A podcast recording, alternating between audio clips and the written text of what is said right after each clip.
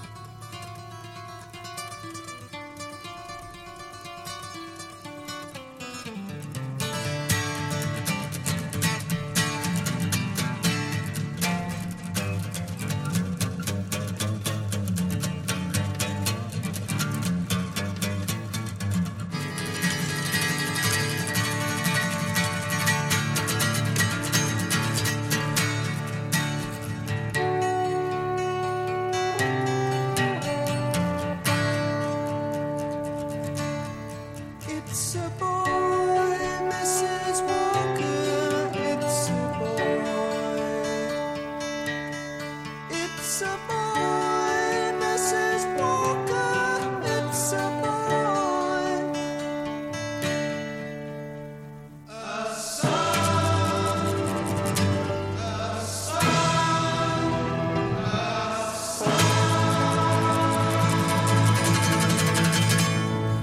abertura de Tommy, la pieza instrumental que abría el álbum, conteniendo muchos de los leitmotiv que luego se repetirían en varias de las canciones a lo largo de todo el disco. Una muestra clara de la intención de ir mucho más allá en el formato eh, natural, digamos, o, básico de canción de pop rock convencional, incluso que se podría llegar a, a clasificar como rock progresivo esta abertura.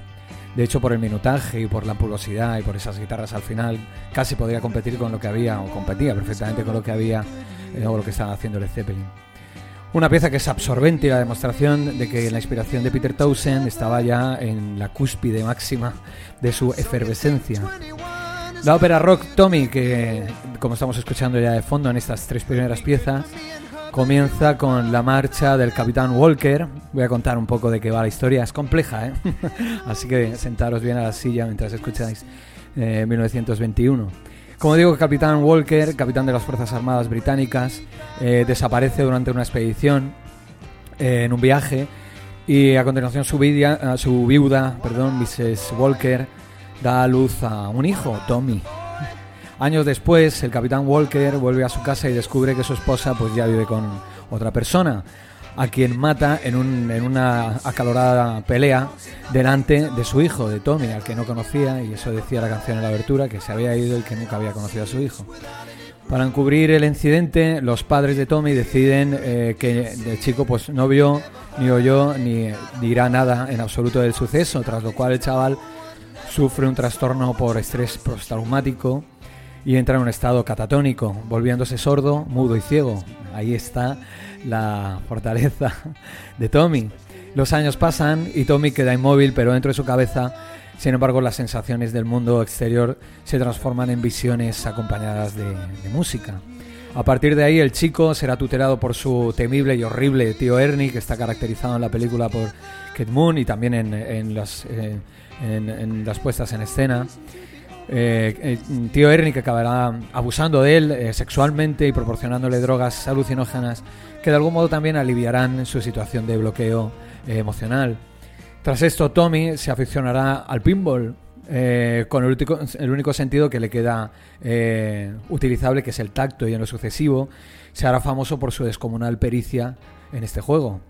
La ópera termina con un Tommy que se recupera milagrosamente de sus dolencias y acaba por fundar una nueva religión basada básicamente en el pinball y convirtiéndose en una especie de dictador al que sus fieles acabarán despreciando. Esta es a grandes rasgos la historia de Tommy, la primera ópera rock de la historia de no haber sido por aquel PF Sorrow de, Pretty Things, también una banda inglesa que eh, hizo esta ópera rock también muy parecida en el, en, el contexto y en la historia un año antes que Peter Townsend este Tommy.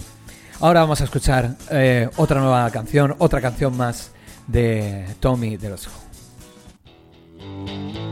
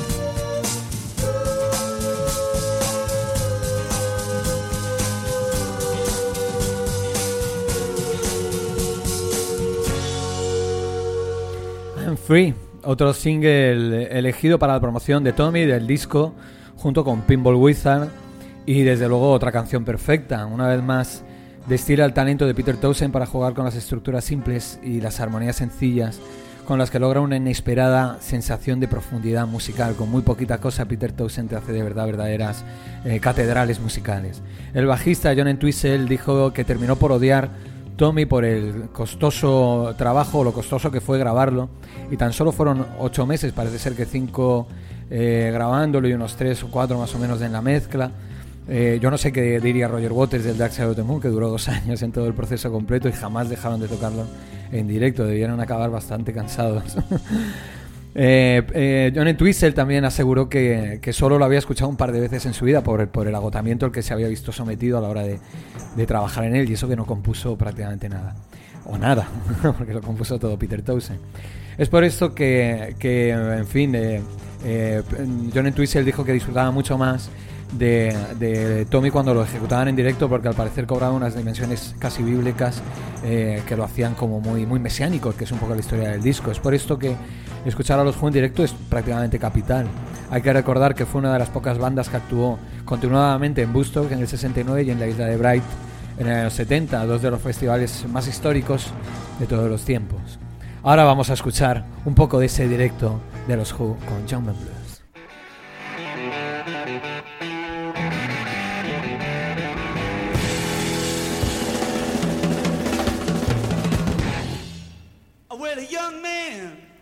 Ain't got nothing in the world these days.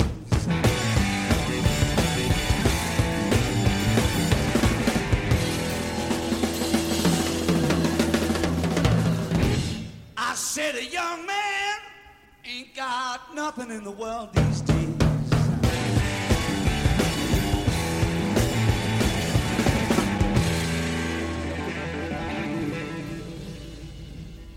Well, you know, in the old days, when a young man was a strong man, all the people, they stepped back when a young man walked by.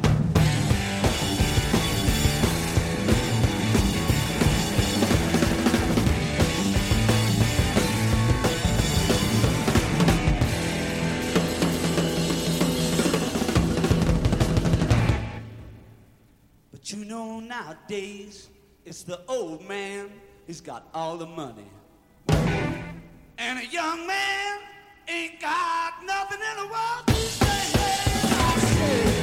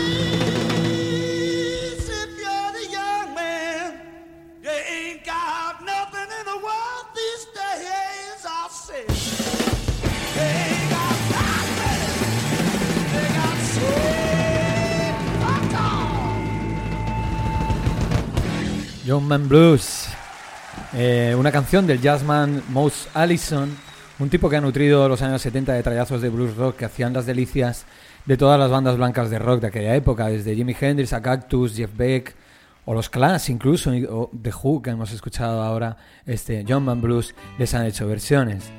Esta en particular es mi favorita de todo su, de todo su recetario, pues su mensaje sigue tan vivo como cuando lo compuso en 1958 e incluso las versiones que ha tenido posteriormente, que todas han tenido un poco la misma repercusión social. La letra dice algo así como que los jóvenes no tenemos nada en el mundo en estos días. Antes la gente se apartaba cuando un joven caminaba, pero ahora son los viejos los que tienen todo el dinero y los jóvenes no tienen nada. Amén, Moss Allison. Tu mensaje podría haberse escrito como eslogan de campaña en estas pasadas elecciones del 26J, pero ahora sigamos en 1970, casi 40 años después, y en este disco estamos escuchando de fondo Live at Let's en directo el disco que descubrió a los Who como la soberbia banda en directo que eran. Esta vez con una pieza del bajista John Entwistle, Kevin and Hell.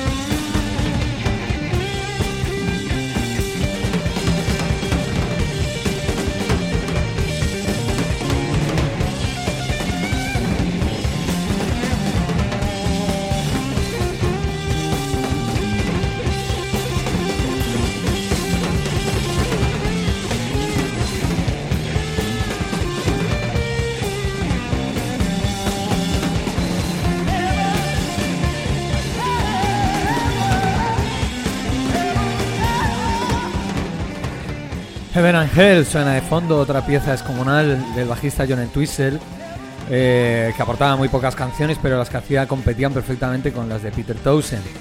La letra eh, es también fabulosa, define el cielo como un lugar donde vas si no has hecho eh, nada malo y el infierno como un sitio donde acabas si has sido un chico malo. Pero termina diciendo que por qué no podemos tener una vida eterna y no morir nunca, ¿no? Desde luego, si eres un chico malo, esa sería una idea a la que nos cogeríamos eh, todos sin lugar a duda. Durante 1970 Peter planeó una nueva ópera rock, pero en esta ocasión simplemente se pasó de frenada y pese a tener el disco acabado, cuando lo presentaron en directo en Londres, nadie entendió absolutamente nada.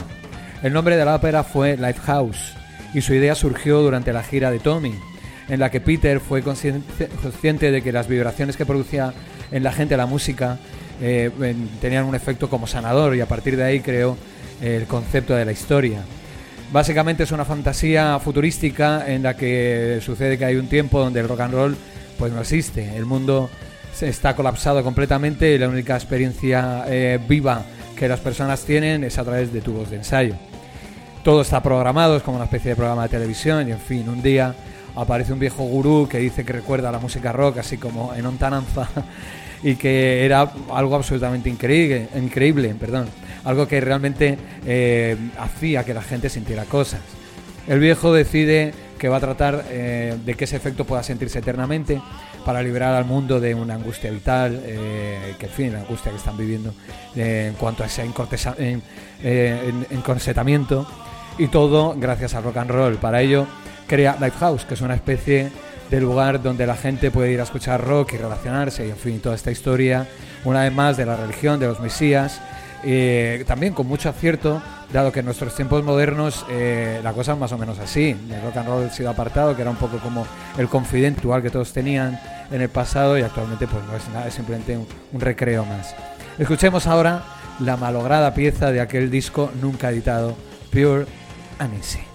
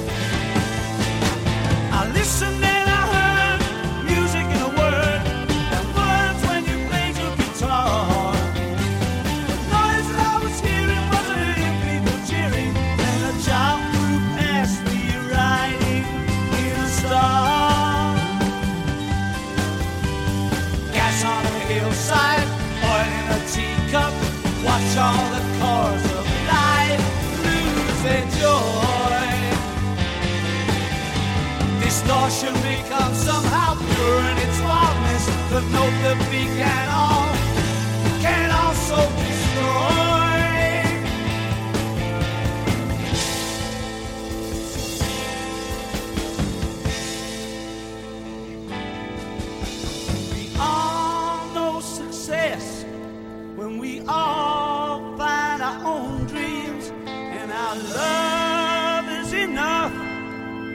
Knock down any walls. And the future's been seen as men try to realize the simple secret of the note in a song.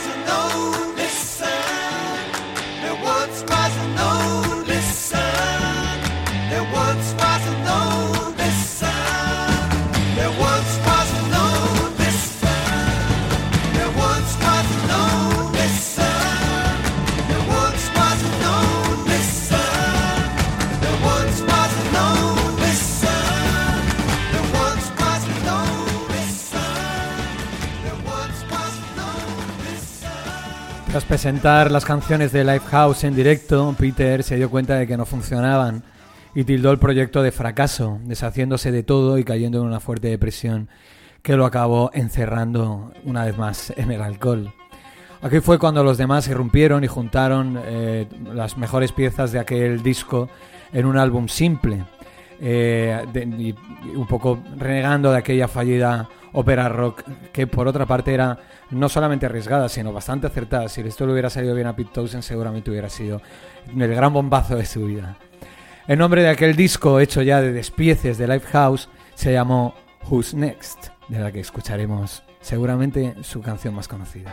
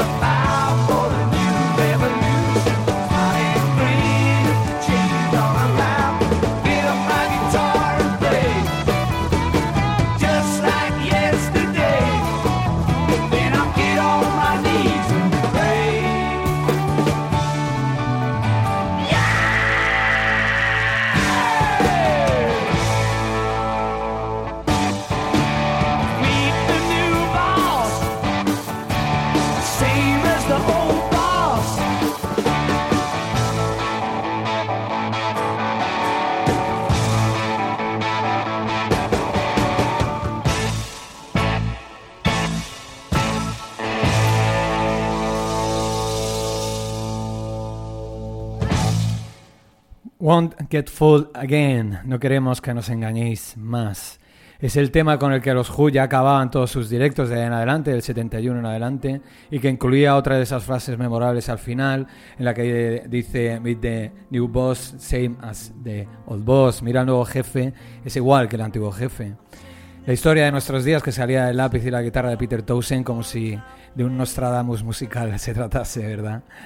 Antes de que Lifehouse se compusiera y terminara en lo que estamos escuchando de fondo y, y durante estas últimas canciones, que era el Who's Next, su gran obra por otra parte, y por cierto, en cuya portada aparecen los cuatro meando en el monolito de Odisea en el espacio de Stanley Kubrick, en respuesta airada por otra parte a que Stanley Kubrick rechazara dirigir la película de Tommy. Todo tiene un sentido en esta vida, chicos. Antes de esto, Peter Townsend compuso un single para mantener al público caliente durante los albores de 1971 hasta que el disco se editara, se mezclara y demás. Ya sabéis que los años 70 fueron muy febriles en cuanto a, a material y eh, los- las bandas tenían que estar permanentemente presentes porque si no les hacían sorpasos el resto de grupos. En fin, vamos a escuchar eh, la canción con la que Peter Townsend empezó a generar singles. Hay varios singles, me parece más interesante de escuchar los singles que los Who hicieron durante aquella época y que no metieron en ningún disco, siendo por otra parte fabulosos más que las canciones de los Who que ya están en discos que todos podemos escuchar. Escuchemos The Seeker, una de las grandes canciones que luego Peter Townsend se apropió para su periodo en solitario. The Seeker.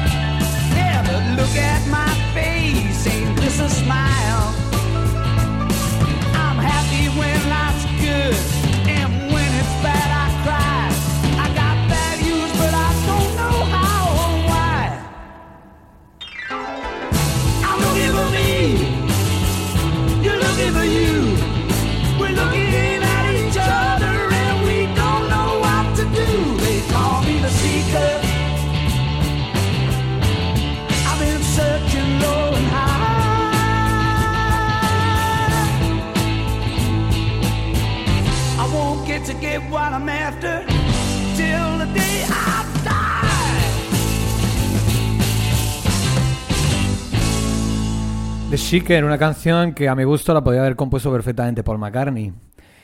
Eh, por otra parte, tras el bombazo que ya estaba suponiendo para los Who aquel Who's Next, la banda se instaló entre las sensaciones de la década. Ya veis, giras, recopilaciones, dinero, estatus y también, naturalmente, peleas constantes y problemas de todos, menos Roger Daltrey, que fue el único que tuvo los dedos de frente, con las drogas y con el alcohol.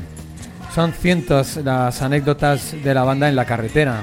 Se pegaban y se escupían en directo, se odiaban tras el escenario, comenzaron todas carreras en solitario para huir de la presión que suponía estar trabajando o tocando en los Who. Destrozaron todos los hoteles por donde pasaron hasta el punto de que les prohibieron volver a muchísimos de ellos. Tenían vetada la entrada a la mitad de los hoteles del planeta. Y acapararon prácticamente todas las portadas de todas las revistas sensacionalistas de aquí y de Estados Unidos y de todas partes. En fin, los Who eran la sensación. Los Who estaban en lo más alto, pero la fama naturalmente a veces tiene eh, reclama víctimas y naturalmente a veces pide demasiado. Ya estamos en 1972 y Peter, renovado tras eh, el fracaso que fue Lifehouse, quiere realizar otra ópera rock que esta vez sí se pueda entender. Para ello se encerró durante meses en su estudio de grabación junto a Kim Lambert. Siempre se ha dicho que Peter Townsend era un workaholic, además de un alcohólico. y eh, Kim Lambert fue su productor. Y de nuevo, para mantener al público caliente, Peter Townsend compuso el single que, el single que vamos a escuchar ahora, Join Together. A mi modo de ver y como opinión personal, creo que es una auténtica vergüenza lo que hicieron tanto Kim Lambert como Peter Townsend a, a Kate Moon en la batería. Ni se le oye. O sea, llegó una época en la que a Kate Moon, como les estaba pasando por encima a todos, lo que hicieron fue básicamente bajarle los micros y tenerlo ahí como una especie de ruido de fondo. También es cierto que parece que vaya borracho y que esté tocando cualquier cosa. Y que bueno, y la canción es lo suficientemente buena como para que funcione, aunque tengas a Kate Moon de fondo con todos los micros bajados. Pero es cierto que le bajan los micros. Es una anécdota de Join Together que pese a ello funciona fabulosamente bien. Join Together.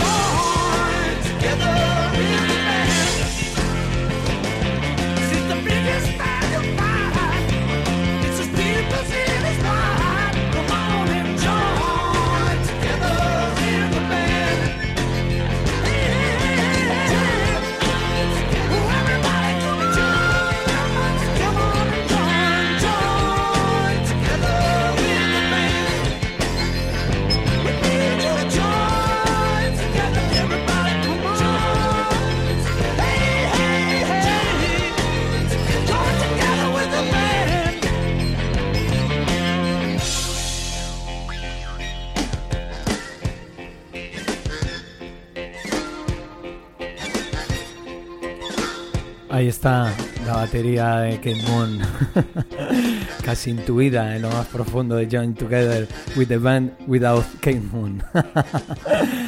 Por fin llegó 1973 y con él Cuadrofinia. Y con él también el canto de cisne de Pete Townsend, naturalmente, su obra más compleja hasta la fecha y un límite que no volvió a superar nunca más, pese a que aún siguió componiendo canciones magníficas, eso por descontar. El disco contaba un poco la historia de los época mod desde el punto de vista de un fan, iba a ir sobre el punto de vista de ellos, pero decidieron que era mejor un fan y desde luego fue un acierto. Y revela un poco el estado de ánimo de Peter Townsend en aquella época, 1972-73. Aquel fan del movimiento mod tenía esquizofrenia y su personalidad quedaba dividida en cuatro partes, cuadro, fin. Cada una de ellas era la representación de uno de los miembros de la banda, es decir, eh, de más blanda, más loca, más lunática como Kid Moon, más reflexiva, en fin, cada uno estaba un poco eh, materializado, no representado en una de las eh, personalidades, la cuádruple personalidad de aquel fan. El irónico final de la ópera daba a entender que las estrellas de rock and roll no eran más que sinvergüenzas pagados de sí mismos y los movimientos relacionados con ellos solo una pantomima frustrante que no es capaz de hacer feliz absolutamente nadie. Así es como se sentía Peter Townsend, defraudado y completamente hastiado de la vida del rock and roll. Un disco que es dramático y que sin embargo rompió en las listas de éxitos británicas y americanas, creo que llegó al número 2, vamos, una auténtica hazaña. Sobre todo para una historia que es de mods, que son en Estados Unidos, no saben ni lo que es. De un éxito que coincidió a un tiempo con el declive de los Who, de la banda, ya muy tocada por los excesos y por los, la lucha de egos, naturalmente el ego trip que siempre acompaña a estas bandas y a otras, a veces de menor calado, pero también con el ego trip siempre, siempre presente para hacer estragos entre los músicos. Escuchemos ahora el grito de ayuda de Peter Townsend en 1973 en aquel The Real Me.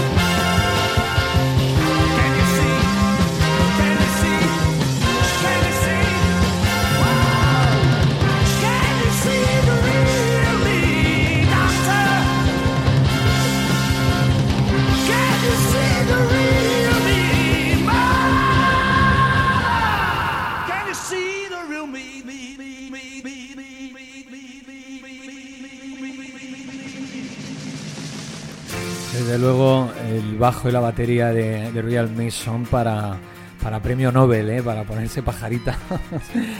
en fin, la gira de Cuadrofenia 1973 por Estados Unidos, número 2, iba a ser un bombazo, iba a ser lo nunca visto. Y lo que realmente pasó fue que ni siquiera guardan eh, ningún recuerdo de aquella gira. Es decir, Peter Townsend trató de quitarse en medio todo aquello porque la gira fue un auténtico fracaso.